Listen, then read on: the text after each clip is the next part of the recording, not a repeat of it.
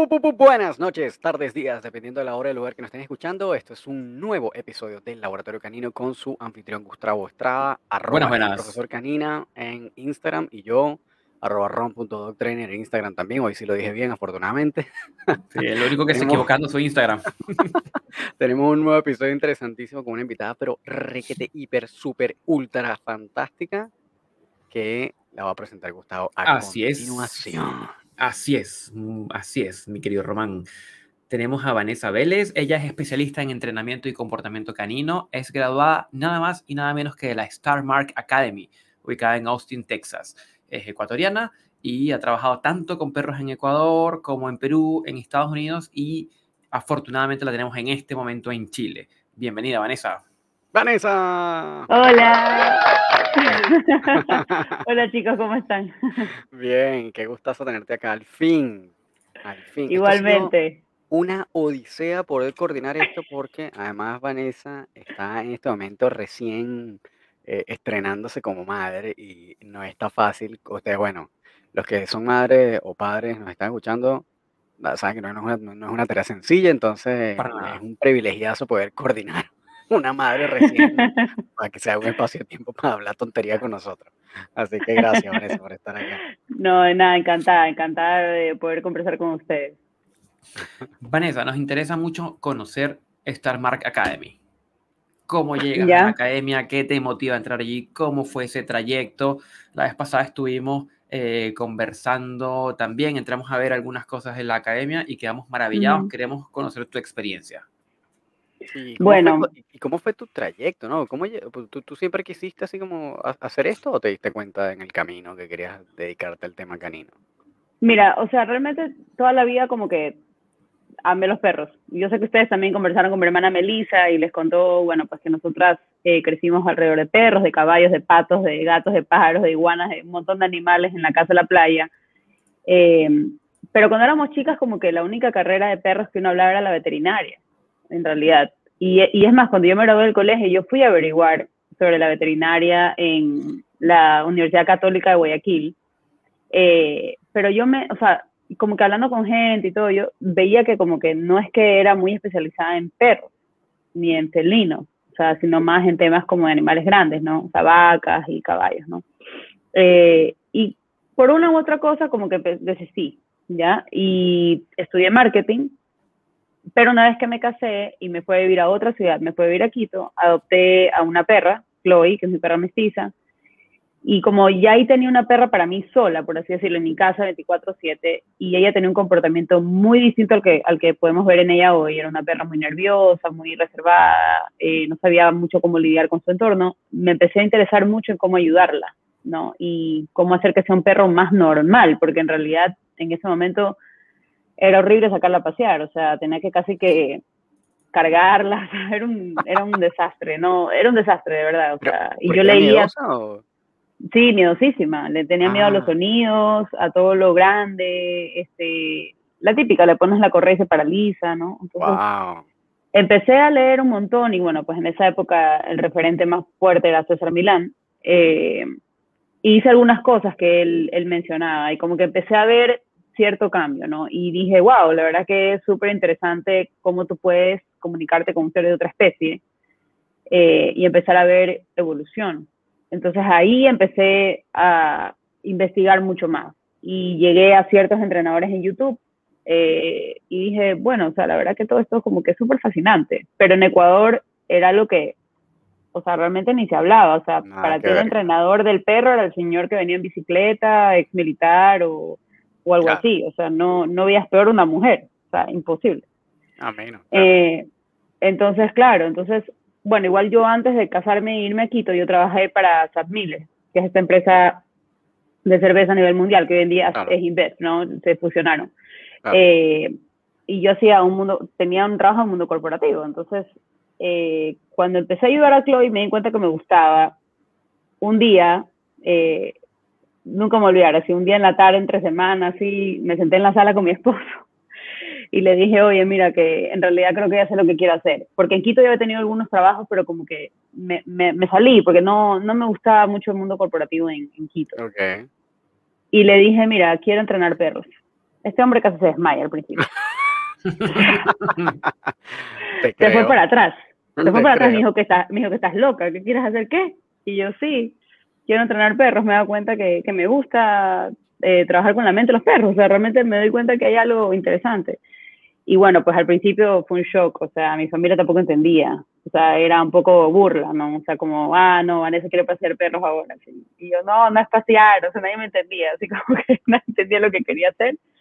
Eh, y lo que hice en Quito fue que, bueno, esa idea me la dio mi esposo. O sea, él me dijo, mira, busquemos una persona que se dedique a entrenar perros y mira cómo es ese mundo, porque es un trabajo igual, ¿no? Claro. Y, tiene, y tienes que ver, pues, si realmente te gusta, si, si te sientes cómoda.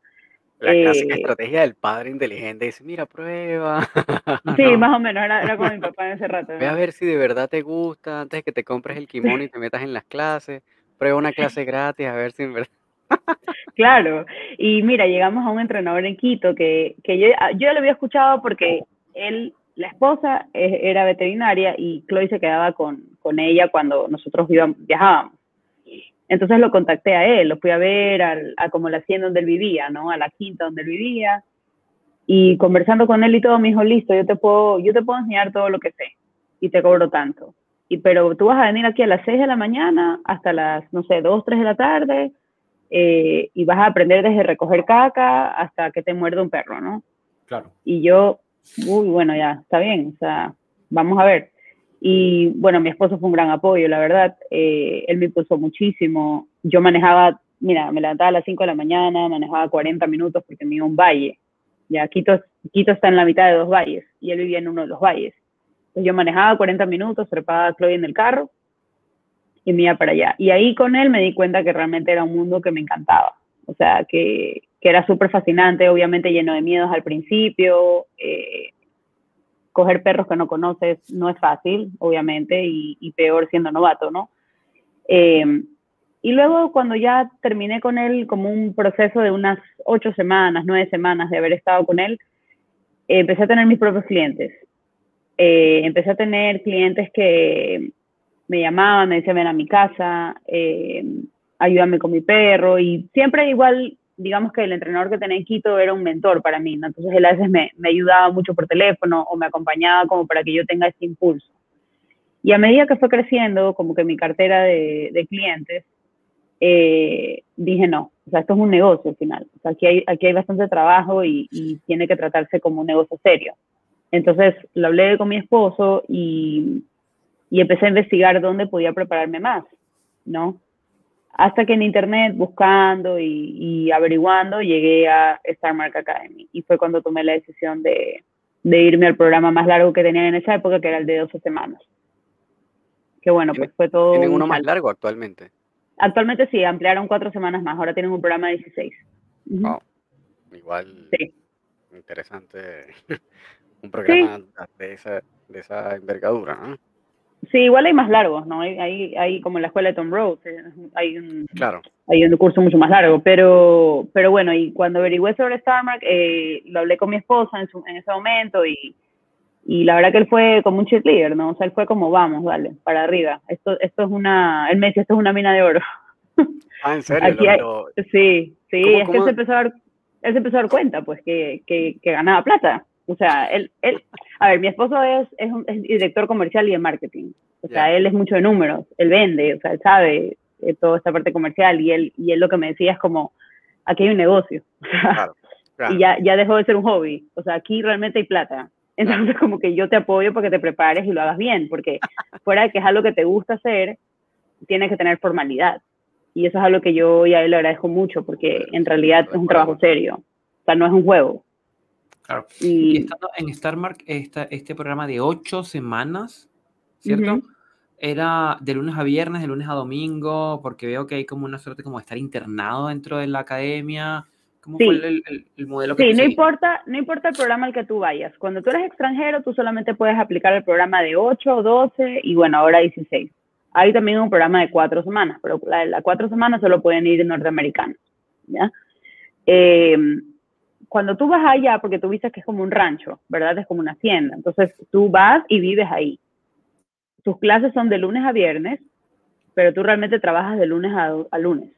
O sea, tú todos los días estás con perros, hueles a perro, comes con los perros, sueñas con los perros, duermes con los perros, todo, todo alrededor de los perros porque tú estás estudiando y aparte te entregan un perro de refugio del cual tú eres 100% responsable y tienes que darle de comer, lo tienes que bañar, lo tienes que pesar, tienes que darle cuenta su tienes que darte cuenta de su salud, aparte de entrenarlo, obviamente, porque tú pasas ciertas, ciertas, eh, ciertos exámenes y ciertos cursos con él, y aparte la, la, parte teórica, pues, ¿no? Que también es importante y que te toman exámenes y todo lo demás. Entonces, realmente tú estás 24/7 full metido en eso. O sea, no paras. para nada. Súper interesante. Es un programa de inmersión total. Totalmente. Y, inclusive no, no todo el mundo lo logra. O sea, en mi curso se fueron como siete personas en la mitad o al principio, porque una de las cosas que te dicen al principio, que me lo dijo eh, nuestro como que entrenador principal en ese momento, nos, nos, dijo, miren, esto no es jugar con perros. O sea, el que cree que viene acá a jugar con perros y acariciarlos se puede ir. O sea, esto no trata de eso. Y la gente se fue dando cuenta. Y por eso digo, como cinco personas o siete personas se fueron, porque se dieron cuenta pues que esto no era un juego, esto era trabajo y es una escuela, o sea, es pórtate bien, estudia, no llegues tarde, tienes que quedarte trabajando más de la cuenta, o sea, te retan, o sea, te empiezan a decir, no, no, no, estás platicando, pero son así, súper, súper así, entonces, obviamente tú como alumno quieres dar lo mejor y si alguien pues no está en esas, pues obviamente se queda del examen o, se va. Y hubo una persona que la retiraron, mejor dicho, eh, la sacaron. Sí, entonces eh, es, algo serio, o sea, porque a veces cuando uno, claro, porque a veces uno cuando habla de perros piensa que todo es divertido y todo es lindo y, y ay, qué maravilla, es que como a mí me encantan los perros, yo lo voy a hacer bien. Y no, no es así. Sí, de hecho, no sé si fue ayer o hoy, hubo un, una, un quote ahí de Jonas Black que decía algo por el estilo, algo así como que este, si tú crees que por el hecho de que te gusten los perros, este, está bueno que seas entrenador, no, no, no es así. No, no. Y sobre todo, y sobre todo, otra cosa muy importante eh, que, bueno, a mí me, me marcaron mucho esas palabras, ya, lo que, lo, que, lo que te decía anteriormente, y también esto, que nuestro head trainer nos decía, una de las cosas que a ti te tiene que gustar más es poder ayudar a los demás porque cuando tú ayudas a un perro, tú ayudas a una persona. Y tú con la persona que vas a hablar, o sea, con el que vas a hablar es con una persona. El que te va a pagar es una persona. El que te va a agradecer es una persona. Entonces, al final, eso tiene que gustarte también. Si tú no eres una persona eh, un poco extrovertida, sabes sobre relaciones interpersonales y todo lo demás, tampoco es un trabajo para ti, porque te vas a dar cuenta que tú lidias con la parte más fuerte que son tus clientes humanos. Entonces, eso es algo que tienes que sí tenerlo súper claro. Sí, eso yo estoy, bueno, o sea, yo creo que de hecho, en mi caso, también como que la motivación en realidad es, al final es ayudar a una familia, porque obviamente tú te gustan los perros, eh, tú sabes, al final uno se los goza, obviamente quieres ayudar al perro también, porque sabes que en algunos casos lo están pasando mal, pero al final, en algunos la motivación es el perro solamente, y en algunos otros, eh, yo creo que me incluyo en ese grupo, como de ayudar a la familia. O sea, no es solo al perro, es como el, acto completo. claro, como que tú sientes que estás cambiando la vida de personas en ese momento. Y muchas claro, y al final, sí, al final es, como, es como dice Gustavo, es un completo y, y a veces algo toma más peso, porque, por ejemplo, yo he tenido clientes que es una familia súper linda, o sea, súper eh, frontal y, y, quieren hacerlo mejor, pero a veces ese perro no está en el lugar correcto. Y tú como profesional obviamente no obligas a nada, pero das tu perspectiva y me ha tocado a veces recolocar perros. Y la familia me lo agradece porque, porque se dan cuenta pues que, o sea, era lo mejor para ellos. Ni ellos eran felices, ni el perro tanto. Entonces como que al final todo eso eh, es bueno también enfrentarlo, ¿no? Y, y ayudar a las familias en ese sentido, porque tampoco se trata de que va a ser un perro que va a estar encerrado, por ejemplo, todo el día en la lavandería o o que no le van a hacer caso, eh, o que no pueden practicar las cosas que el perro está tratando de mostrar que puede hacer. Entonces, como que todo eso también toma peso. Y eso es algo que, o sea, uno como profesional tiene que tener, o sea, tiene que tener criterio, ¿no? Y poderlo como diagnosticar y decir, mira, esto es lo mejor que, que puede pasar para ustedes, ¿no? Sí, Uy, a mí, a mí igual eso, ese tema a mí me parece 100, yo a mí nunca me ha tocado como indicarle a algún cliente, mira, no, hay que reubicar a tu perro, y de hecho como que a menos que vea que no haya una motivación absoluta por parte de, de la familia, eh, como que evito llegar a ese punto, ¿no? Entonces, y a veces incluso como que todavía me cuesta entender cómo ver cuál es el punto en el que el educador determina y dice, mira, sabes que la mejor solución eh, es reubicar a tu perro. Y sé que hay eh, educadores, y bueno, ahora incluyéndote, importantes que, que de alguna manera en algún punto llegan a esa conclusión y el diagnóstico es, mira, sí, la mejor solución para esto es reubicar al perro. Eh, ujú. como que me cuesta, todavía como que me cuesta entender cuál es ese Sí, punto y cuando digo, mira, ya, esto de verdad es, es la mejor, es lo mejor. Claro. Sí, es que, o sea, de todas formas, como te digo, no, tampoco es un tema de llegas a la casa y en cinco minutos dices, bueno, ya, por favor, requemos al perro, ¿no? O sea, claro, tampoco claro, están así, tampoco están así. Pero, pero, pero hay, hay momentos que sí, mira, por ejemplo, ese tema de, de, la, de las soluciones a las familias y dentro de la opción de reubicación de- del perro en otro hogar, por ejemplo, eran preguntas de examen en Starbucks, por ejemplo. Ah, mira, qué de interesante. análisis de casos eh, y, y realmente como, como saber hasta qué punto tú como profesional debes sugerir esa opción. Oye, hasta eso Porque a veces, qué, qué bueno. Está claro, eso. porque, porque a veces, y mira, me acuerdo tanto, eso fue una pregunta, eh, vimos un caso bien complejo, inventado ya, pero bien complejo. Eh, no era tan inventado, imagino que han sacado cosas de, algunas, de algunos casos, pero era medio que formulado por ellos. Y, y fue un, un caso como que de los exámenes finales. Y hubieron como cuatro compañeros que, que no cogieron esa opción. Y, y no era la opción correcta. Y ellos no, o sea, y, y los entrenadores nos decían por qué ellos se equivocaron y empezaban a darte sus puntos, tal, tal, tal, tal. ¿Qué tal esto hayas pensado alguno? Otro no lo habías pensado y aprendes algo con ellos, ¿no? Porque tienen más experiencia que tú. Eh, y, y, sí, porque al final tienes que ser muy crítico, tienes que ser muy crítico, muy analítico, Claro. este, y no dejarte llevar por el corazón, sino también por la cabeza, porque realmente es ahí donde, donde Claro, claro. vienen las decisiones buenas, ¿no? Claro. Eh, y eso. Oye, Vanessa, y, y entonces al- cuando tú empezaste en Starmark, ya tú tenías una especie de shadow program o, o una especie de Sí. mentoría por parte de este educador. Entrenador en Quito. Sí. ¿Y cuánto correcto. tiempo estuviste ahí? Me parece que fueron nueve semanas, ocho Ah, nueve bueno, semanas, ya no recuerdo tanto, sí. Igual de lunes a viernes. Sí, Claro, de lunes a viernes, sí. Iba de lunes a viernes, este, a veces iba los sábados también, porque él hacía como una especie de board and train. Y los sábados él recibía a los clientes con los perros que estaban ahí. Este, entonces fui algunos sábados también, para poder Sí. ver cómo era el trato con los clientes y todo. Y este educador era como de estos que como que son muy de autodidacta o que tal vez vino de algún background policial militar o, o era No, formado. no, él fue, él fue muy formado como que a su cuenta. Él, él, es Ah, un, él es mitad colombiano, mitad ecuatoriano y tiene muchos amigos en Colombia. eh, sé que se preparó con alguno de ellos también, leía muchos libros. Claro. Este, pero, o sea, era un tipo muy bueno. Yo creo que él sabe muchas cosas. Eh, Cuando yo llegué a Starmark, por ejemplo, yo decía, ah, esto ya como que lo vi, pero no tenía nombre. Aquí le puse un nombre. ¿Me explico? Ya. Como que ese tipo de cosas. Pero sí, tiene, o sea, tiene, me imagino que sigue trabajando, lo habrá perdido contacto con él, pero eh, tenía su clientela grande, era un, era un señor que lo conocían bastante, iba mucho a la radio, eh, y en programas de televisión, o sea, como que era alguien bien conocido. Ok.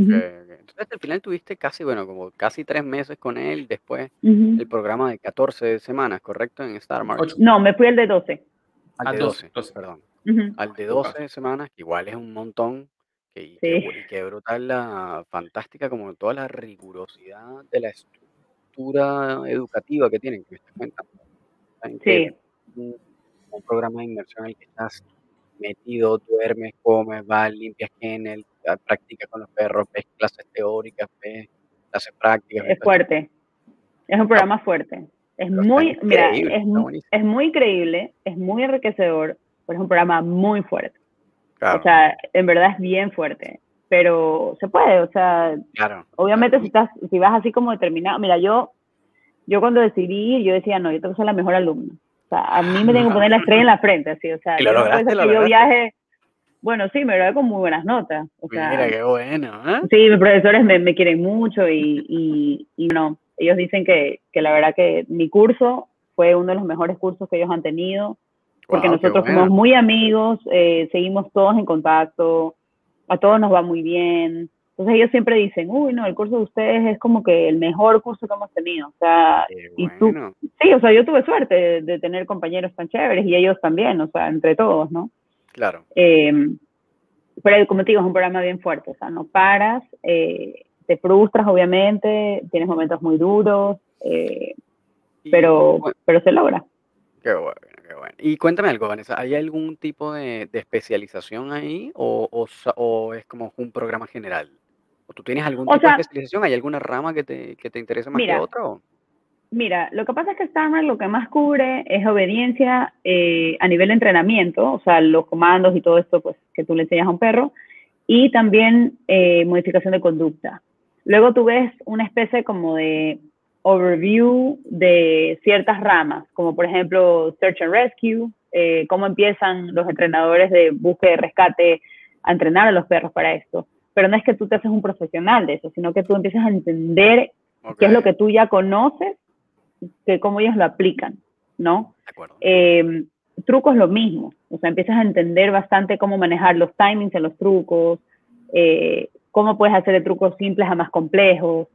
Pero, por ejemplo, si yo quisiera, por decirte, si yo quisiera ser entrenadora de películas, tal vez yo necesite ya como que un curso más Claro. de alguien más Ah. enfocado en eso, porque ya entran otras cosas, entran cámaras, entra casting, o sea, entonces obviamente, eh, pero ya tengo una base fuerte, ¿no? Claro. Eh, también, bueno, ves un poco de agility, pero el agility realmente es bien básico, o sea, te enseña más que nada cuál es la diferencia entre la parte europea y americana, cómo, cómo te empiezas a los perros a, a desensibilizarlos a todos los, los obstáculos, pero no, no es que te vuelves un competidor nato, Claro. o sea, eso, eso nada que ver. Nociones. eh, todo esto. Exacto. Y bueno, también, también este, ves un poco la parte de detección eh, de olores, de droga, que eso, eso fue increíble, eso a mí me encantó. O sea, eso Ah, ¿te fue espectacular, me, me fascinó, o sea, fue pues, espectacular.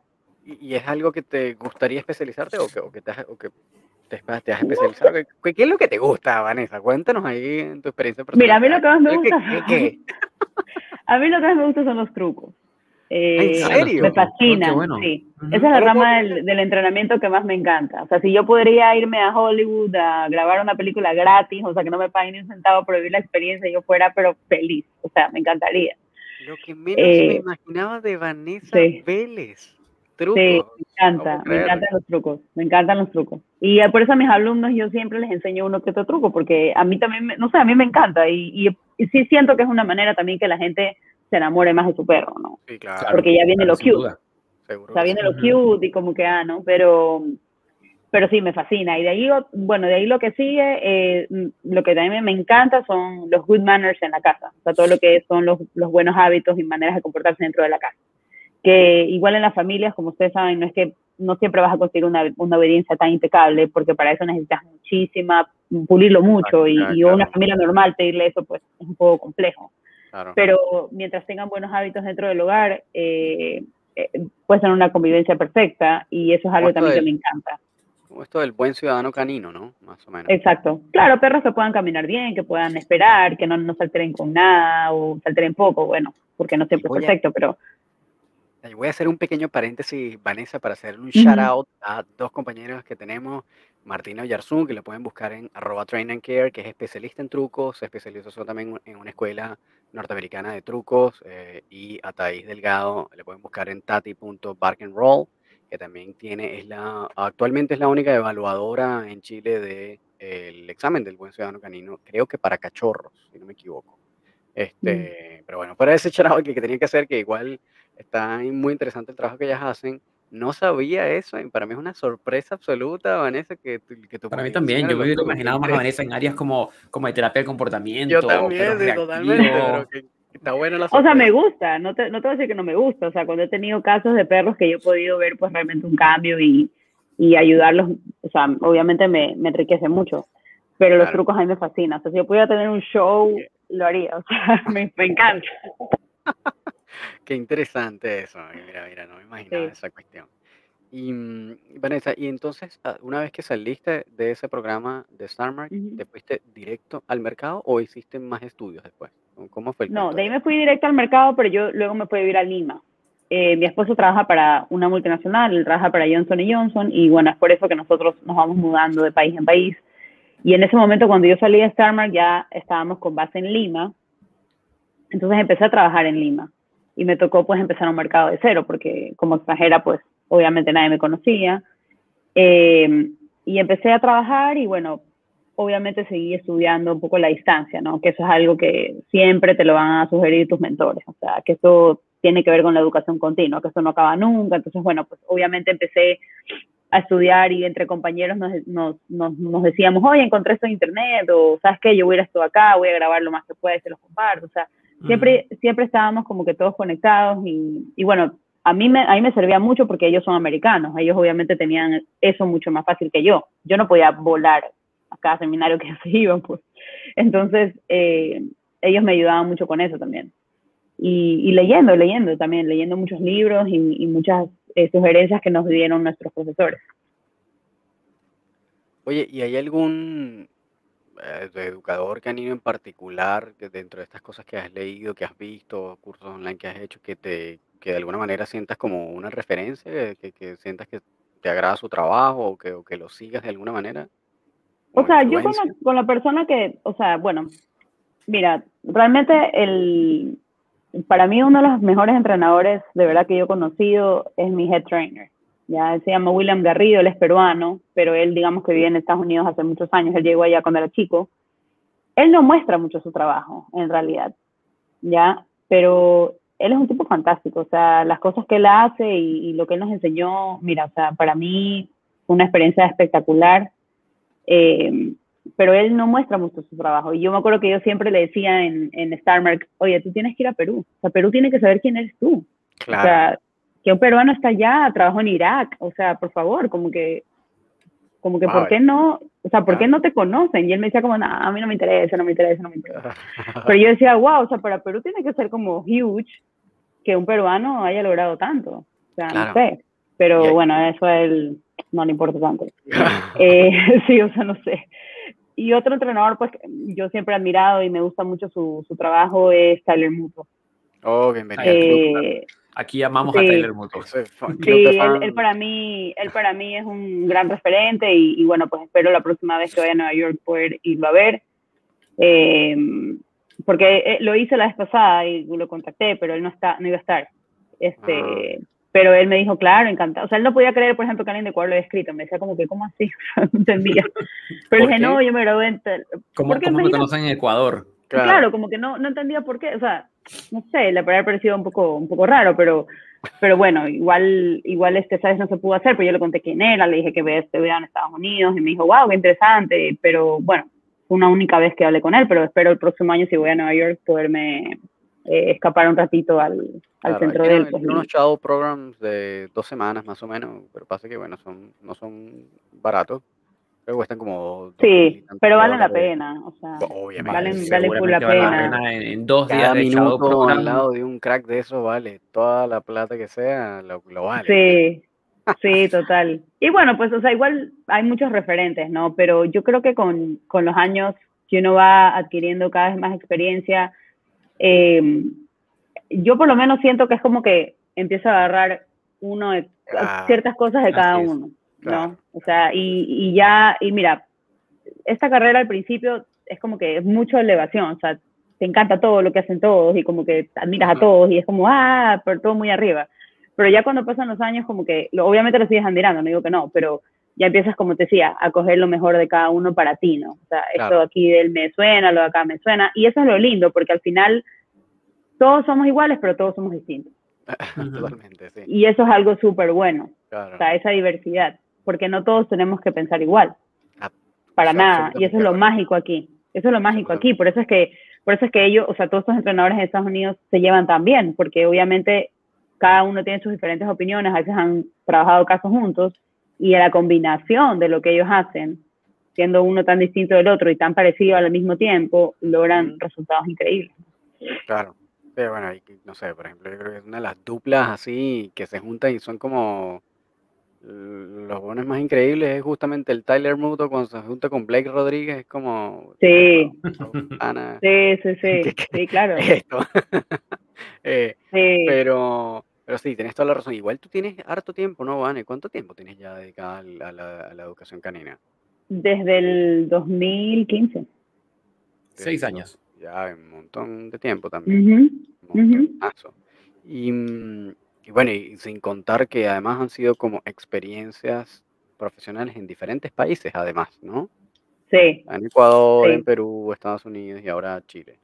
Pero esa, esa Sí. me genera una pregunta como, como interesante. Ah, eh, ¿Notas eh, como alguna diferencia como a nivel cultural con respecto a la acogida de los temas de educación canina en cada uno de estos lugares en los que, ha- en los que has tenido la oportunidad de trabajar? sí, totalmente. 100%. O sea, bueno, Ecuador es un país que al final el tema canino es, está muy en boga ahorita. Eh, no hay mucho conocimiento. Entonces, obviamente, el profesional estudiado eh, como que causa mucha, mu- mucha, mucho interés de la gente, ¿no? Eh, y, y se escucha mucho al profesional eh, en ese sentido. En Perú lo mismo. En Perú la- el, el mundo de los perros está evolucionando muy rápido. Cada vez más hay perros en, en la ciudad, digamos, como que viviendo con, con gente en departamentos y, y con gente joven, etcétera. Entonces, cada vez más hay esta importancia del perro dentro de la, de la familia, del hogar. Ahí también Eh, la oportunidad de conversar con Carlo Origi de, Sí. de Ujú. Dog Balance. Muy interesante su trabajo y lo que hace está buenísimo. Creo que es como un referente ahorita en Perú, ¿no? Sí, sí, claro, totalmente, totalmente. Y, y mira, cuando yo vivía en Lima, como que de las personas que más hablaban eran de él y de mí. Entonces, y, y sabes que no nos conocíamos, que era Ah, lo más mira. chistoso. O sea, yo sabía del centro, pero yo no, pero yo no sabía de Carlo puntualmente. Es más, yo, yo sin conocer el centro, porque yo sabía lo que hacían, pero no, yo no era amiga de ni la dueña. O sea, yo nunca en mi vida había pisado ese lugar. Yo mandé a muchos clientes allá, por ejemplo Ah, cuando eran casos muy complejos, que yo decía, "Mm, mm, esto en un private lesson no te va a funcionar, tú necesitas a tu perro sacarlo de tu casa, y yo no le podía ofrecer eso, yo, yo no podía meter perros a mi apartamento, entonces yo lo que, yo lo que les decía es, anda a este lugar, que, que, que he escuchado muy buenas referencias, sé que es muy bueno, he visto poco su trabajo, y, y hoy con Carlos, ya que somos amigos, nos reímos porque me dice, sí, claro, tú me mandaste a fulanita de tal, pero yo en ese rato no sé de quién eras tú. Entonces, así como que, ajá, como, como él también tuvo clientes que luego vinieron donde mí, porque me decían, no, que yo aprendí todo esto, pero estoy inseguro de cómo hacerlo en el día a día y quiero más clases y quiero que alguien venga a mi casa y que, Claro. y que practique conmigo. Entonces, eso fue lo que yo hacía, pero yo tampoco lo conocía a Carlos. Entonces, era como, eh, ha sido como chistoso al final. Eh, eso, lo que acabas de mencionar también es como un puntazo. eh, voy a hacerte un pequeño paréntesis y volvemos por favor a lo de las experiencias en otros países. Sí, de definir también eh, cuándo ya no puedes continuar con un trabajo eh, de clases privadas o o personalizadas, sino que necesitas internar al perro en un board and train, si es que lo puedes hacer tú mismo, o llevarlo a un centro donde lo puedan tener 24/7 apartado de, de su familia o de su guía. ¿no? A veces es como, y, y Mauricio eh, Rodríguez, que también lo tuvimos aquí en, en el podcast, un, un saludo a Mauricio, que es un administrador increíble, eh, también está ubicado en Ecuador, planteaba mucho esto de, mira, hay muchas veces en las cuales necesitas internar al perro y sacarlo de su Sí. contexto familiar para que el perro pueda mejorar. Exacto. ¿te tocó muchos casos de ese tipo en el cual decías, mira, esto de verdad ya no lo tengo Mira, que ayudar hubo, porque-".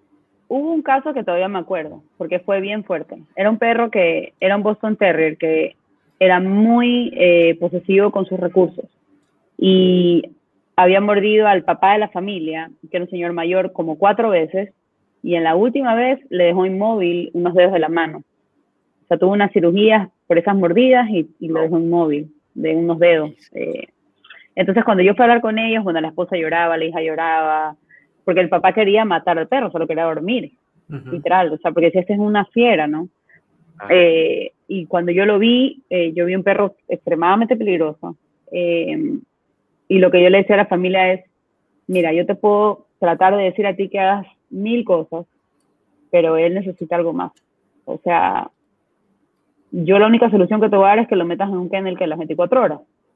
Porque es que al final, o sea, es un perro que necesita otro tipo de tratamiento. Es un perro que te ve y ya lo ves que está mal. Entonces, realmente ese fue un caso que, bueno, me tocó convencerlos que lo envíen a donde Carlo, que en ese rato no sabía quién era Carlo, a Doug Ballan, que en verdad creo que no lo hicieron. Yo creo que al perro lo durmieron al final. Wow, qué Mm. lástima. Ajá, pero porque ellos eran medios amigos de una amiga y por ahí como que medio que me Medio enteré que lo, iban a dormir. Sí, Ah, pero, pero bueno, o sea, al final eso es una decisión familiar. O sea, yo no puedo decirles, no, desgraciados, ¿no? O sea, al final, bueno, o sea, No, claro, sí, eso lo claro. decide cada quien. claro. exacto, Y- pero, pero era un perro que definitivamente conmigo no iba a llegar a ningún lado. Porque, Claro. porque no, o sea, es un perro que necesita otro tipo de tratamiento.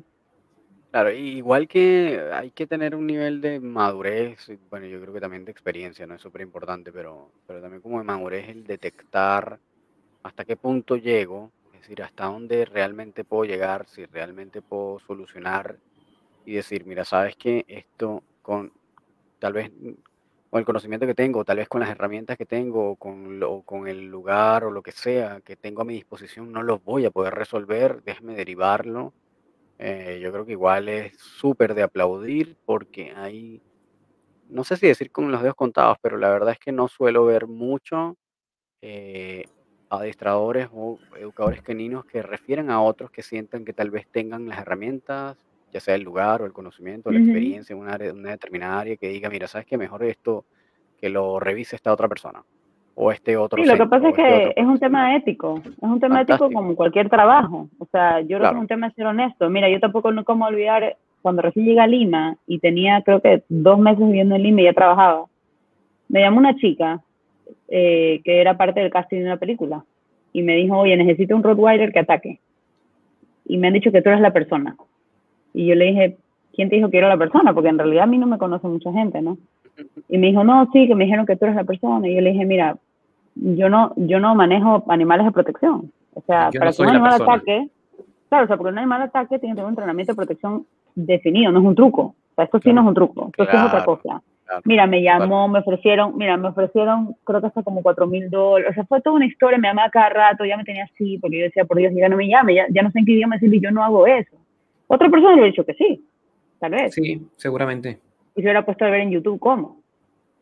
Pero imagínate, o sea, yo decía, no, o sea, es que, es que yo no lo hago. O sea, yo, yo- eso no es mi especialización. O sea, Claro.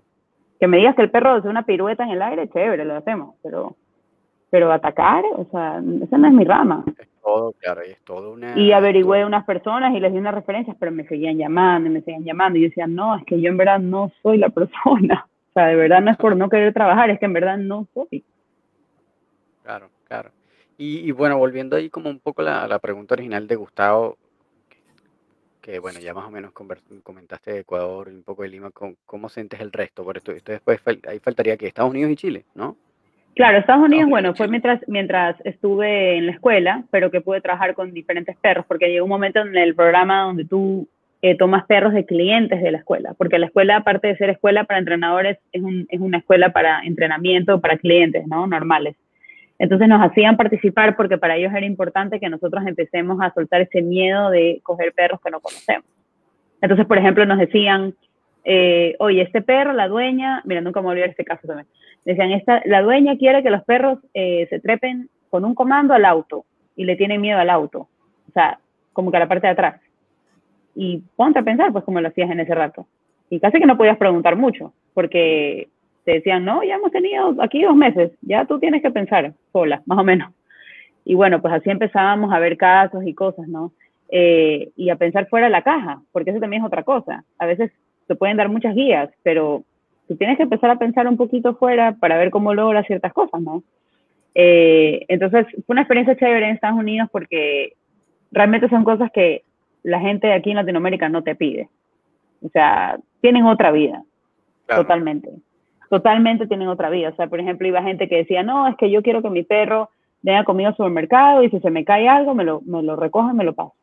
Y no necesariamente tiene una, una, un tema físico que no lo pueda hacer, sino, claro. que, sino que ellos quieren que el perro haga eso. O sea, Y lo llevan nada así. más para que haga eso. Que, que bueno, imagínate. Claro. sí, sí, de verdad. O sea, o sabes que quiero que mi perro aprenda a apagar la luz, aprende la luz. porque, porque quiero. Y tú, bueno, ya, pues, chévere. claro, o sea, son peticiones reales y está bien, pues se puede. Entonces, esas cosas como que eran, eran chévere verlas. Y, y bueno, también allá salimos con los perros a lugares públicos, ¿no? A Home Depot, a Lowe's, a Target, ¿no? Y, eso fue chévere también, esa experiencia de, de llevar a los perros a estos lugares eh, pet friendly, que es algo que recién en Latinoamérica se está empezando a ver, ¿no? Pero, pero allá pues eso es mucho más avanzado, por así decirlo. Eh, y bueno, y en Chile pues ha sido una experiencia un poco, un poco rara, porque bueno, igual fuera de la pandemia, que obviamente a todos nos ha enclaustrado, pues y yo no he podido trabajar mucho, creo que es un país que sí le da mucha importancia a los perros, pero es como que hay una línea de, muy positivista del tema. Y, y, sabes que yo también lo veo en los niños. Hoy que soy mamá, te puedo decir que lo veo en los niños. Es como una corriente eso. Como, como de la crianza a los niños. Sí, sí, sí, con el tema de la crianza con respeto y, bueno, pues ya hay mucho miedo, y hay mucho miedo eh, al, al, al, hablar mal, al castigo, al, al, decir no, o sea, como que veo que ahí hay un poco de rechazo hacia eso, no lo entiendo por qué, ¿ya? Eh, y bueno, ahora que estoy en el mundo de las mamás, no de bebés, eh, a veces lo conversamos porque tengo amigas ecuatorianas acá, y, y como que se habla mucho del, claro, y, y, y, se vive, y también se ve mucho el tema del, de la salud mental de los niños y como que veo que hay mucho esa tendencia como de, de es intocable, todo, cuidado, eh, no hagas esto porque lo puedes destruir y, y, si lo destruyes es lo peor, o sea, y es como que hay mucho miedo eh, al momento de educar. Eso es lo que siento, que hay mucho miedo al momento de educar. Mm, exactamente, habría como, como una suerte como de fantasma de destrucción, así bomba nuclear, si es que en algún momento con un niño, con un perro, por ejemplo, se tiene que poner algún límite, por ejemplo, con un estímulo que sea algo incómodo. Entonces, como que inmediatamente surge la fantasía de, oh, no, lo voy a destruir. Sí, es como que se van al extremo, o sea, como que piensan que es destrucción pero, pero, pero en la fantasía, porque es en la fantasía, porque en la realidad sabemos que efectivamente eso no es así. Uno puede no, claro. indicar un no firme en algún momento y si las condiciones están dadas, simplemente el perro aprende y, y, ya. Es la naturaleza, o sea, es la naturaleza. Al final eh, los animales eh, se corrigen entre ellos de una forma mucho más brusca de lo que podríamos hacerlo nosotros. Y, y, y, nadie se muere, ni se infarta, ni se deprime, ni, ni anda llorando por las noches. O sea, al final y bueno, pues obviamente eh, la regla número uno de, de, un, de un entrenador animal, no te diría solamente de perros, sino de animales en general, es siempre velar por el bienestar del animal, que eso es importante. Entonces, cuando hablamos de correcciones, de, de poner límites, no estamos hablando de, ser, de ser ofensivos, ¿no? de, hacer algo que, que, realmente vaya a perjudicar el bienestar. Yo creo que hay maneras eh, de corregir, tanto en humanos como en animales, que son aceptadas, o sea, que simplemente son limitantes, eh, son temas de respeto, de admiración, eh, de ese como especie de, no miedo, pero como de, miedo por respeto, por así decirlo, o sea, como, como de, de, saber, exacto, de liderazgo, de autoridad, y, y, uno lo ve con sus propios perros, o sea, yo lo veo con mis propios perros, yo a veces no tengo ni que, ni que pararme de la cama, yo digo una palabra y, y ya. Y eso no es magia, o sea, eso es estos años que he venido trabajando con ellas, que nos hemos comunicado bien, que me quieren, o sea, que me buscan, que me respetan, que no me tienen pánico, no me tienen miedo, no se me, no se me esconden, sino que son, son animales que al final han aprendido a comunicarse conmigo porque somos dos especies diferentes, por eso es que aprenden a comunicarse, no es que eso nace del amor, ¿no? Aquí hay un canal de educación para llegar a ese objetivo y ahora ves los resultados, ¿no? Sí, yo, yo estaría de acuerdo contigo en el sentido que sí está como muy presente tal vez esa, eh, ese aspecto como de fragilidad cultural que no creo que sea propio de acá, creo que está presente en muchos países. Eh, sí, en Europa lo vemos bastante también. sí, no, no creo que venga de acá, tú sabes, esto, esto es un fenómeno, yo creo que, que, es, que es global y de este tiempo eh, hemos hablado, Gustavo y yo, y lo hemos mencionado en el podcast mucho también del trabajo de Jonathan Haidt, eh, que él habla de esto, como de esta cultura de, la fragilidad y de, hizo toda una investigación respecto al fenómeno social asociado al zeitgeist que, que estamos viviendo, ¿no? que tiene que ver con el espacio-tiempo eh, y, y cómo ha evolucionado ese fenómeno partiendo en la antigüedad desde la cultura del honor, en donde esta gente también era hipersensible, decía, me ofendiste por tal palabra, pero entonces lo llevaban a los extremos de, bueno, entonces lo resolvemos en un duelo, nos caemos a, a tiro en un duelo de pistola y ahí se acabó la cosa, ¿no? Después eh, él, él lo divide en, la- en el siguiente nivel, en, en la siguiente etapa, que es como lo que vendría entre, no sé, los 1900 hasta los 90, que sería como la cultura eh, de, creo que era de la, ahora no recuerdo el nombre, pero era como, era como la de la autoridad o algo por el estilo, en donde, bueno, vas a un tercero, que en este caso es el Estado, y te dice, bueno, entonces yo voy a un tercero para que resuelva este asunto y me diga, mira, esta persona incurrió en esta falta, eh, tú que eres una persona más objetiva, tu Estado, ayúdame a resolver esto porque están cayendo en una infracción en mi contra, bla, bla, y el Estado se hace cargo de una manera objetiva con todos los, los mecanismos para los que diseñó la sociedad a ello, ¿no?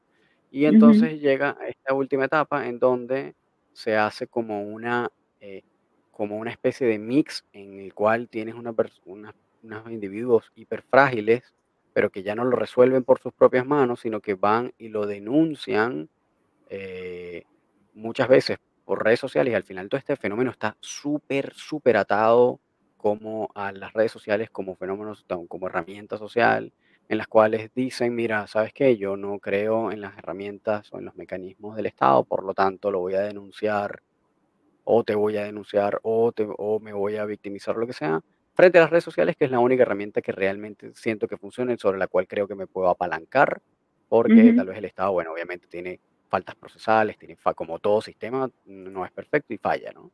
Entonces, em, pero claro, eso ha derivado, eso junto con otras características culturales que él menciona ahí en, ese, en esa investigación, en ese libro eh, que hizo con Greg Lukianoff, que habla también de eh, de todo un, una- un tema de los padres, ¿no? De, y esto está muy relacionado con lo que estás mencionando tú de las madres actuales, qué sé yo, ujú, en el cual probablemente en los 80 se da como este fenómeno de las madres helicóptero, los padres helicóptero, que en algún punto de los 80 empezaron a verse muchos secuestros de niños y entonces los padres empezaron a ser un poco más vigilantes con sus hijos, este, empezar a revisar más a dónde iban, qué hacían, qué sé yo, a dónde estaban eh, a salir menos, a dar un poco menos espacios de libertad independiente completamente sin supervisión. Y actualmente el- apa- aparece esta otra figura que es como el papá bulldozer, que no es que solamente está flotando alrededor del hijo, sino que además le limpia el camino Lana y no le permite experimentar ni resolver los asuntos que puedan mm, para el niño ser estresantes, sino que él se los Claro. resuelve. Claro, eso hace un niño que tal vez tiene menos resiliencia, menos eh, eh, capacidad de resolutiva y de, y de, cómo afrontar situaciones complejas o que para el niño sean difíciles, estresantes o incluso traumatizantes, este, porque precisamente no lo puede, no el, el papá se lo soluciona, ¿no? Sí. eso, entonces yo creo que todo eso también se extrapola muy fácilmente el tema de los perros, porque también la percepción, yo creo que es súper natural percibir al perro como un niño, Lo que no pasa es que, claro, es, el perro, es que el es perro hoy en día tiene un rol en la familia que antes no tenía. O sea, hoy en día el perro es el hijo de todo el mundo. exacto, los Es perrijos, el ¿no? hijo, es que sabes qué pasa, que el perro es el hijo que a veces las parejas no quieren tener. Exactamente. Eso viene Todo, a ser el perro. absolutamente de acuerdo, sí, Entonces, lo cual, ok, si una pareja no quiere tener hijos, está perfecto, eso es otro tema y, y dar lo mismo. Pero no le puedes dar ese lugar a un animal, porque no es así. O sea, el animal va a ser el animal siempre. O sea, no, no, una cosa es que tú seas una persona preocupada, que realmente le dé su, su lugar, que no lo tengas como un animal de patio, como era antes, que eso sí era súper triste, ¿no? Cuando éramos chicos, todos Claro, nosotros creo que lo vimos mucho, claro, pero no le puedes dar un lugar que no le corresponde. O sea, el, el perro no es un hijo humano, no lo es.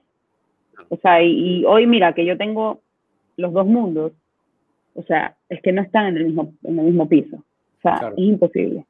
Es imposible. O sea, y yo por mis perras, ustedes saben, o sea, yo muero, son mi prioridad y todo, pero un hijo tiene otro nivel de responsabilidad, otro nivel de cuidado, otro nivel de pensar, de cómo lo vas a educar, qué, cuáles son las cosas que él ve, o sea, es otro tema. Entonces, obviamente, cuando existe ese, ese, ese tema de que parejas o personas ponen al perro en una posición que no le corresponde y empiezan a hacer cosas que no están bien, ahí empiezan los problemas.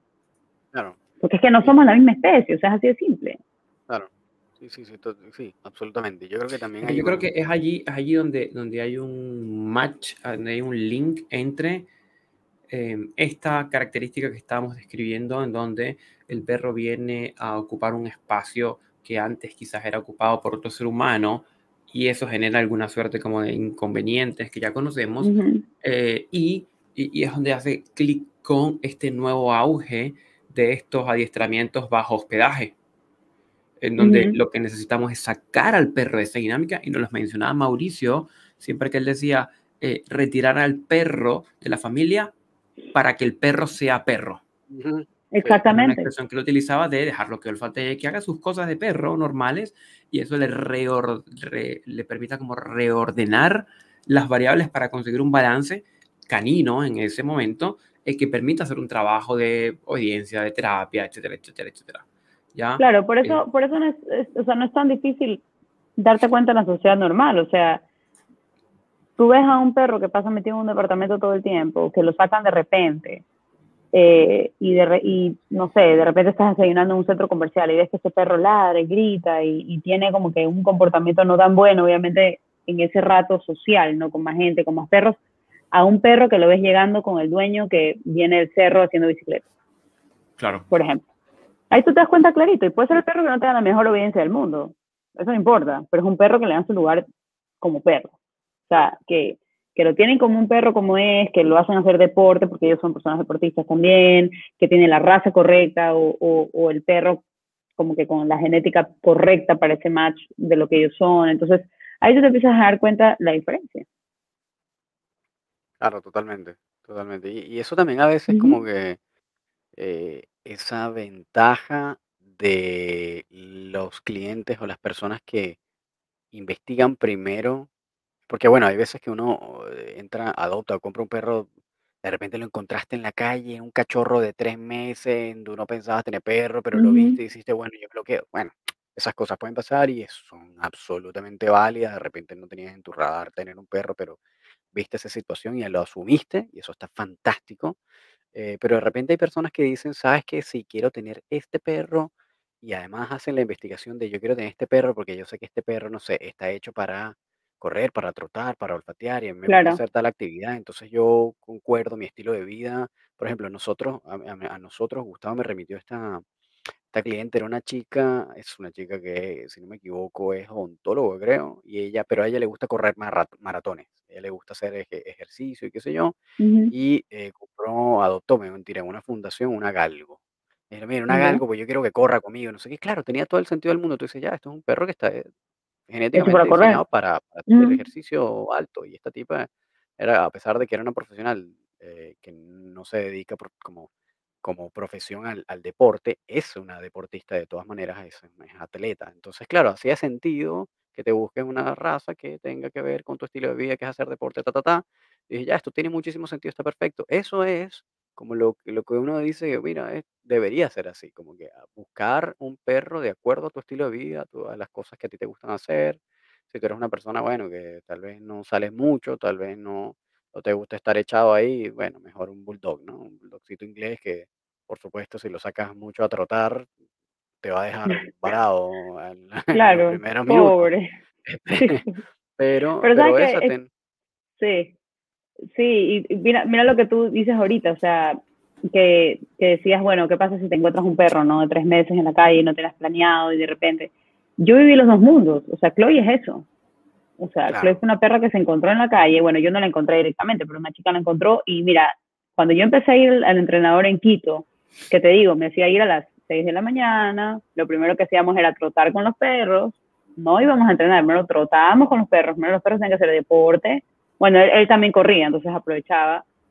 Yo empecé a ver un cambio en Chloe gracias a eso al principio, Ujú. de que ella corra con nosotros, salte en, las, en la montaña, porque él vivía en las faldas de un volcán que se llama el Ilaló, Guau, eh, que es un volcán inactivo, sí, en Quito. ok. Igual, igual Este. Sí, no, es que, es que te juro que la experiencia con él fue muy cool, o sea, fue muy chévere. Y, y ver a Chloe correr con todo este grupo de perros, y, y había un pastor alemán que él tenía que se llama Hobby, que le hacía bullying a Chloe, la, la empujaba, ahí sé que se caiga. todo esto hizo que Chloe empiece a entender que ella era un perro, o sea, que ella podía hacer todo esto y, y tú empezas, te empezás a ver un cambio en ella, en verdad, o sea, sentirse como más empoderada de quién era ella, ¿ya? y es eso, es, es, es, es ver cómo un perro, si tiene todas las necesidades que, que necesita para cumplir, empiezas a ver un cambio en su actitud y un cambio en su, en su ser, y eso es lo que dice Mauricio, para que sea perro. O sea, lo sacas de su contexto para que sea perro. Claro, claro, yo estoy muy de acuerdo con eso, con ese criterio como que él tiene y, además el sistema que tiene es súper interesante el de trabajo. Este, pero bueno, a mí me parece que, efectivamente hay, uno debe hacer todos los ajustes que pueda hacer en la medida de lo posible, eh, pero llevando todo como a, como a un punto medio, ¿no? Como a un, tampoco es que voy a transformar mi vida absolutamente por y para el perro, voy a hacer lo que sea necesario para que esté bien, pero bueno, también tratando de yo mantener una calidad de vida que me, que me, de alguna manera que me beneficie a mí también como persona, ¿no? Eh, claro, es que ahí es donde entramos nosotros. Claro. Para ayudarlos a ese balance, para, porque claro, o sea, hay que, yo siempre le, yo siempre le digo a gente, me encanta que tengas un perro, me encanta que lo adores, que lo quieras, que le quieras dar lo mejor, pero tú tienes una vida después de tu perro. Claro. Llega el viernes, llega el viernes y tú no, a veces que tú no quieres ni ver a tu perro. Eso es normal. Y, y te digo, a mí me pasaba en, en Perú que tenía muchísimo más trabajo y yo era súper honesta con mis clientes y yo les contaba, o sea, dice, mira, llega el viernes, vienen amigos a mi casa, yo no quiero hablar de perros, mis perros se quedan adentro, saludan, están con nosotros un rato, lo que sea. Pero después se van porque yo me quiero tomar una copa de vino tranquila. O sea, es que también, es que también, o sea, los perros para mí son mi trabajo. ¿Quién quiere seguir trabajando? ¿Me explico? o sea, como que también eso es lo mismo las otras personas. O sea, yo tengo amigas que, por ejemplo, me dicen, ay, no, que estoy tarde para ir al restaurante porque tengo que pasar dejando a mi perro donde mi suegro. ¿Qué es eso? O sea, ¿por qué? O sea, guay. Como que tu perro puede quedarse en tu casa y ahí es donde entra la obediencia, ¿no? Que el perro aprende a estar solo, que no pasa nada, eh, que tú vas a volver, o sea, no es que te fuiste para siempre, y es ese balance, ¿no? O como por ejemplo, mañana salimos a la montaña, increíble, pero ¿qué pasa si pasado mañana llueve y no podemos salir? Claro. No te vas a morir. O sea, tú también tienes que aprender a estar tranquilo, ¿no? Entonces, todo ese balance, y eso es súper importante en la convivencia, porque lo mismo que decía al principio, somos especies distintas y tenemos que aprender a comunicarnos. Y eso se consigue trabajando y educándose. No viene por darte magia, ni por darte besos, ni por abrazarnos, ni ver Netflix todo el día. Eso no pasa por eso. O sea, pasa porque aprendemos a convivir. Sí, es importantísimo. Yo creo que es, es un elemento que es sumamente importante. Este como correcto balance entre el tiempo que le dedicamos a nuestros perros y el tiempo que le dedicamos al resto de las cosas. Claro, eh, totalmente. Recuerdo un, cliente, de estos clientes abnegados, de los que uno les medio está mencionando con y ya están directamente en el celular comprándose la fábrica completa, ¿ya? Eh, súper, súper, súper motivado, súper abnegado por su perro, pero llegaba un momento que rayaba en, oye, es que no sé, salía a trotar y regresaba y luego lo bañaba y le cortaba las uñas y se terminaba acostando a la una de la mañana atendiendo al perro y se paraba a las cinco a hacer ejercicio, a hacer cosas. Y es como que ya va. Y tu vida, quedarte un día durmiendo hasta tarde, que acostarte temprano, sentarte a ver películas. Es decir, eso también forma parte porque si no hay salud mental en el humano, no va a haber tampoco salud en, ese, en esa vinculación con el perro. Claro. Ojo, pero igual yo creo que, la... O sea, yo creo que sinceramente, bro, lo más factible que encontremos en la constante es lo contrario, ¿no? Gente ah, la, poca, ocupación, claro. Claro, la poca, el poco trabajo, la poca dedicación de tiempo y, esfuerzo hacia el perro, ¿no? Pero, pero sí, pueden haber estos casos en donde, claro, se van al otro lado, ¿no? Es que yo creo que también, o sea, cuando tú hablas de entrenamiento de perros con un cliente normal, o sea, una persona que es una familia, a veces los abruma mucho, piensan que es como que tienen que estar todo el día y, tampoco es así, o sea, tienen que hacerlo en su vida cotidiana y, sí, al principio requiere un poco más de esfuerzo, pero, pero no es el fin del mundo, no es que están todos los días ahí así, ah, bueno, todos los días sí, pero no todo, no todo el día, o sea, no como que las 24 horas y, y cosas así, ¿no? Entonces, yo trato siempre de dar pautas reales, o sea, decir, mira, trabaja esto tres minutos, cinco minutos, nada más, o sea, no, no te tienes que estresar, que, a ver, tampoco estamos preparándonos para una competencia. O, sea, yo no, o sea, yo no te voy a tomar un examen mañana. O sea, algún rato sí te tomo un examen, pero, pero, pero no al principio. Este, y, y ese tipo de cosas. Ahora, también tienes el perfil de clientes que les encanta el tema, como decía Gustavo, y obviamente se dan mucho más de sí y, y leen y estudian, y eso se agradece, ¿no? También. Eh, y eso es súper bueno, pero tampoco, tampoco al otro extremo como te pasó con ese cliente tuyo, ¿no? Sí, totalmente. Vanessa, cuéntanos algo, ¿todavía eh, actualmente estás activa? ¿Sigues eh, dedicada a esto? ¿Estás atendiendo para los que nos están escuchando? Bueno, actualmente no estoy atendiendo porque, bueno, pues tengo a un pequeño cachorro humano que se quiere de mí. Claro. 24-7, pero sí, o sea, mis planes sí, porque digamos que esto es mi trabajo, esto es mi carrera, ¿no? Eh, claro, eventualmente volverás. Sí, claro, totalmente. Yo espero que por lo menos en unos, ¿qué será? Cuatro, cinco meses más ya poder estar activa de nuevo. De vuelta. Buenísimo. Perfecto. Y actualmente, y de todas maneras, estás activa en las redes sociales como para eh, eh, que la gente vea contenido o para estar en contacto. Sí, sí. Ahorita estoy, bueno, compartiendo mucho más contenido familiar, eh, digámoslo así, ¿no? Porque, bueno, la experiencia con, con mi hijo ha sido súper linda con los perros, ¿no? Qué bueno vivir este proceso y bueno, como yo lo contaba en mis redes sociales, no es ningún secreto, a mi borde del coli no le gustan los niños. Entonces ha sido todo un, un challenge que ya vaya poco a poco. Sí, poco a poco aceptando a, a, Miguel, que es mi hijo, y, y, bueno, pues ahí vamos en la lucha, porque no es algo de la noche a la mañana. Eh, hay momentos pues que ella todavía muestra cierto nerviosismo, pero, pero es bueno contar esa realidad, porque... Exactamente, exactamente, eso estaba pensando. Estaba pensando porque es la realidad, es la realidad que nos pasa a todos. A veces uno puede pensar cuando no conoce bien como los, los, los insights, las cosas que ocurren dentro del mundo de los educadores caninos, que a veces se puede pensar que nuestros perros son perfectos. sí, o que las situaciones son perfectas, o que las situaciones son perfectas, porque también, por ejemplo, el tema de bebés y perros, o sea, tú te, te metes a cualquier red social y todo es maravilloso. O sea, el perro es el niñero del niño y se besan, se aman, duermen juntos en la cuna y es como, no, eso le pasa al 0,0001%, o sea, pero claro, nadie te lo va a contar. Sí, sí, Por vergüenza, porque no quieren, porque dicen, no, ¿por qué voy a contar? No, o sea, yo, yo, fui, yo siempre he sido muy transparente en lo que vivo en mi casa, en, con mis perros y, y como yo conté al principio, cuando Aria vio a Miguel, ella gruñó, gruñó fuerte de lejos, obviamente, gruñó fuerte, lanzó mordidas al aire, claro, lanzó mordidas al aire, todo lo que ella hace, este, pero fue poco a poco entendiendo que él no se iba a ningún lado. Mm. Y, y lo tolera, no lo busca porque no le interesa, lo tolera, ya, digamos que cuando yo estoy con él, ella se acerca, ha perdido un poco más de nerviosismo, pero, por ejemplo, hoy día Miguel lloró muy fuerte, ella se estresó y lanzó una mordida al aire, no tan cerca, pero como diciendo back off, o sea, esto no me gusta. Pero ahí es donde entra la comunicación conmigo. O sea, yo le digo no y ella enseguida es como, ok, sé que no puedo hacer esto, me voy a mi espacio y no jodo a nadie y estoy tranquila. No tengo que gritarle mucho, no tengo que hacer nada así que, que la gente podría pensar que yo cojo y le pego, mentira, o sea, no.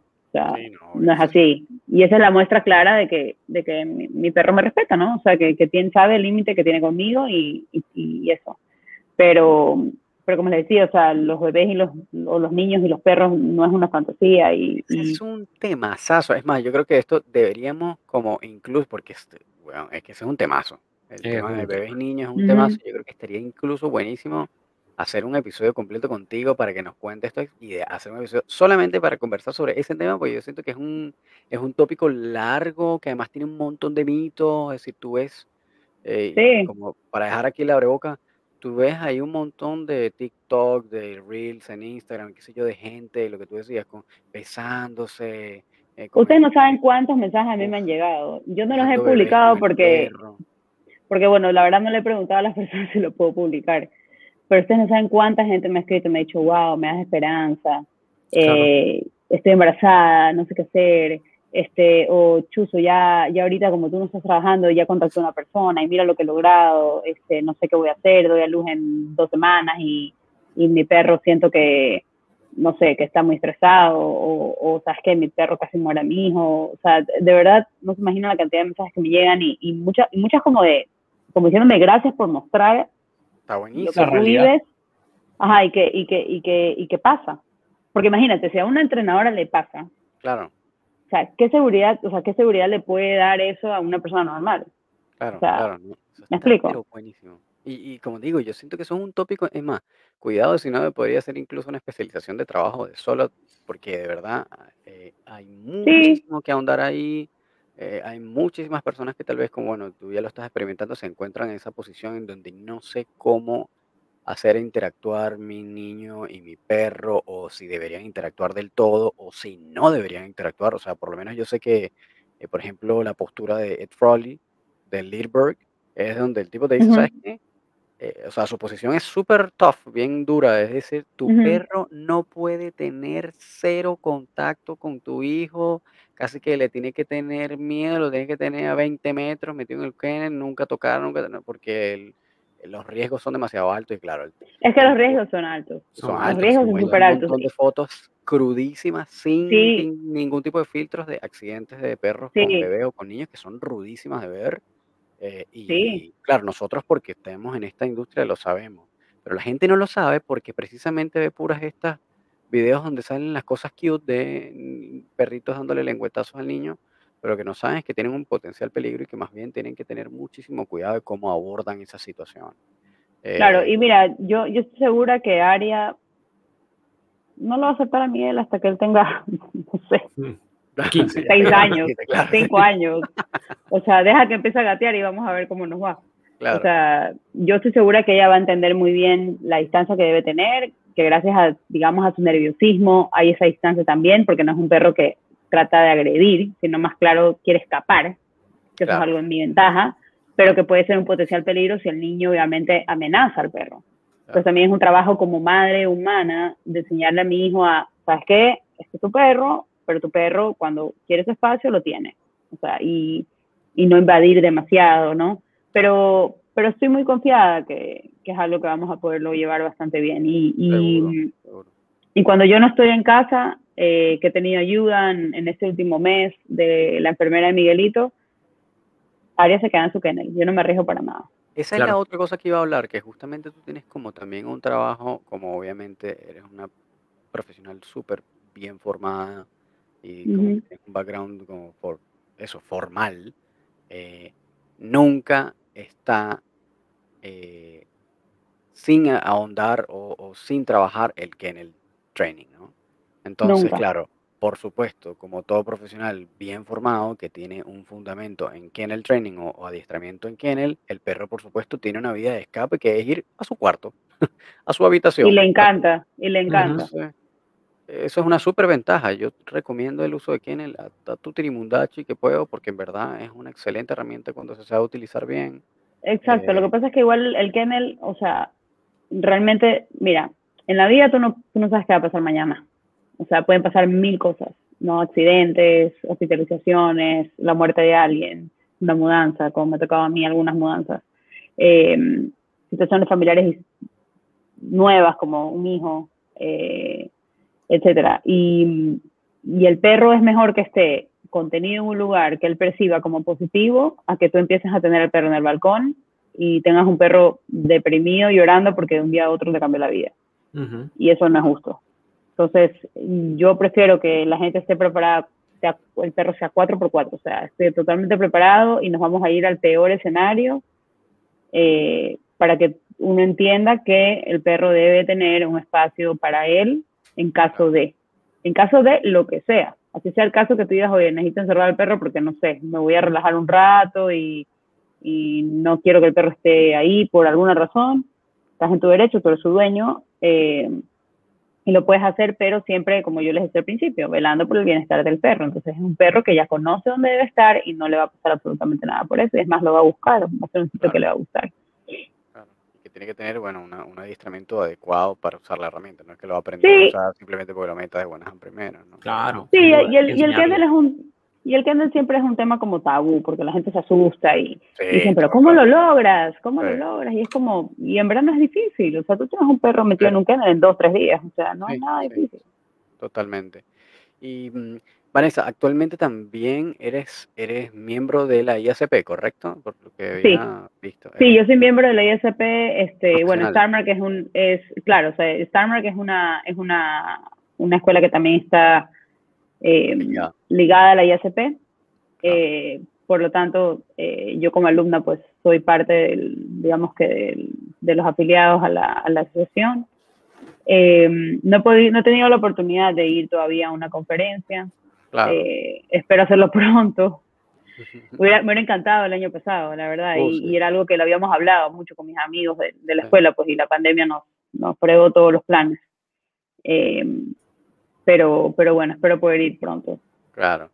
Bueno, entonces yo creo que ya estamos como para un wrap up de este episodio. Eh, de verdad, muchísimas gracias, Vanessa. Entonces, bueno, ya saben, Vanessa eh, es una profesional súper formada, es miembro de la IACP, que es la International em, Association of Canine Professionals, que es la Asociación Internacional de Profesionales Caninos de los Estados Unidos. Y además, también es miembro fundador del grupo de miembros fundadores de la Asociación de Educadores Caninos Balanceados eh, para Latinoamérica. Em, ya saben que entonces si tienen dudas de qué hago con mi perro y mi hijo, seguramente la van a poder contactar a ella para La ver cómo le en experiencias. Instagram. La pueden, la pueden contactar a su Instagram en arroba a Doggy Lifestyle. Este, para los que están escuchando y no están leyendo, es A D O G G Y L I F E S T Y L E em, en Instagram y ah, también la, que, la pueden conseguir en su perfil dentro de la página de la ASB, eh, que en este caso es asbla.com. Ahí buscan en la sección de profesionales y pueden conseguir entonces el perfil, toda la formación eh, de Vanessa eh, y dónde Los datos de contactarla. contacto, exactamente. Exactamente. Entonces, Vanessa, de verdad, mil gracias por haberte tomado el tiempo dentro de tu faceta de madre, que ah, obviamente sabemos que es 24 horas para hablar con nosotros. Sí, no para. Y de verdad que bueno, cuando ya tengas el espacio, eh, un- otra oportunidad mágica como esta, haremos un episodio solamente de adiestramiento y con niños y cómo es el cuento, cómo te fue a ti, cómo fue la experiencia, cómo resolución de problemas en esos casos, que creo que a mucha gente le va a hacer de Sí, la verdad que la verdad que es un tema súper es un tema súper interesante eh, porque claro, o sea, mira, no solamente el tema de la adaptación de los perros con los niños, sino el balance entre los perros y los niños en tu vida. Eso, eso es algo que hoy en día todavía me está costando, ¿no? Y, lo- todos los días lo pongo, lo pongo como en práctica y trato de tener este balance. Eh, porque claro, o sea, al final, tú sabes, el hijo humano es el cachorro más demandante de la manada, pero, pero los claro, otros vienen con, pero los otros también vienen con una carita como de, bueno, ¿y nosotros cuándo? Entonces, ese correcto, ese correcto balance es importante, ¿no? Y, y, y la verdad que ha sido una experiencia bien, bien linda. Ah, interesantísimo. Bueno, Vanessa, muchísimas gracias. Muchísimas gracias por tu tiempo, de verdad que sí. Súper interesante, como siempre. Quedo con el gusanito de una formación como la de Starmark. Váyanse. Quiero, quiero estar 24-7 en un lugar, puros perros, no Mira, importa, mira, antes- caniles. Mira, antes de cerrar, yo te digo una cosa, cuando, cuando nos íbamos a graduar, eh, todos estábamos súper feeling, ¿no? O sea, llorábamos porque, te digo, mi curso fue muy lindo entre amigos, o sea, nos llevamos súper bien. Y nuestro entrenador nos decía, ustedes saben que nunca más van a volver a vivir esta experiencia. No se han puesto a pensar, como que nunca más van a estar en un lugar con 30 perros al mismo tiempo, con 30 personas al mismo tiempo, todos entrenando, todos dando un examen, todos dando el mismo comando. Y en ese rato, te lo juro, o sea, nunca nos habíamos puesto a pensar en eso. Decíamos, wow, un balde de agua fría. Nunca más. Porque llegar a eso es volver a hacerlo. ¿Y quién lo a volver a hacer? O sea, Claro, exacto, sí. Además, no, no es nunca- tampoco. no, y no solo por eso, sino porque ya al final terminas trabajando y, y- Claro. y te vas a nutrir de otras cosas. Claro, O sea, no, no vas a ir a un curso como este que te, te, te formó de cero, digamos. claro, Entonces, y es una experiencia que nunca más la volver a vivir. Nunca más. es cierto. Bueno, Vanessa, muchísimas gracias eh, por haberte tomado el tiempo de nuevo. No sé si quisieras dejar alguna frase, alguna idea. Gustavo siempre menciona esto. algún mensaje. Si tuvieras que darle un mensaje muy puntual a la gente que nos está escuchando, una idea que quede allí sembrada en la mente de cada una de las personas que nos escuchan, ¿qué les dirías? Eh, miren, de verdad nunca duden del potencial de esos perros, nunca. Los perros son los seres más increíbles que la vida nos pudo haber regalado. Y de verdad, nunca duden del potencial porque créanme que los dejan con la boca abierta. Nunca, nunca lo duden. O sea, eh, comunicarse con ellos a través del entrenamiento, a través de la, de la educación dentro de la casa con ellos, es algo mágico. Cada perro es único, de verdad que vívanlo porque, como ustedes saben, son seres que nos los prestan poco tiempo. Ninguno se parece al otro y, y yo creo que de, o sea, explotar su potencial es una de las cosas más lindas y más mágicas que nos puede pasar a los seres humanos como con los perros. Por algo el perro es el mejor amigo del hombre. de verdad. Fantástico, Vanessa. Muchísimas gracias por ese mensaje. Igual nos quedamos con eso y lo vamos seguramente a, a tener en consideración nosotros también. Así que bueno, muchísimas Yo me lo repito todos los días. el tiempo y esperamos que entonces tengamos una nueva oportunidad para tomar ese tema de, la eh, maternidad y los, niños. Está sí, Buenísimo, claro que sí. Gracias, Muchísimas gracias, que estés bien. Feliz noche. Chao, chao. Bueno, Román, bueno, ¿qué nos queda por ahí? Despedirnos ahí. Gracias a todos por habernos este, escuchado este nuevo episodio que estuvo buenísimo con Vanessa. Ya trataremos de coordinar ese nuevo episodio para hablar sobre maternidad o paternidad y, perros, que creo que es un temazo.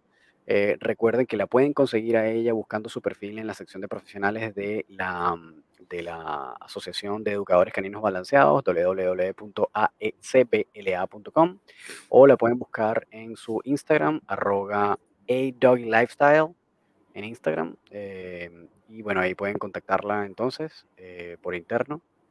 O bueno, tal vez interactuando con su contenido, ¿no? Y bueno, gracias a todos ustedes por habernos escuchado, por haberse tomado el tiempo de escuchar esta súper conversación.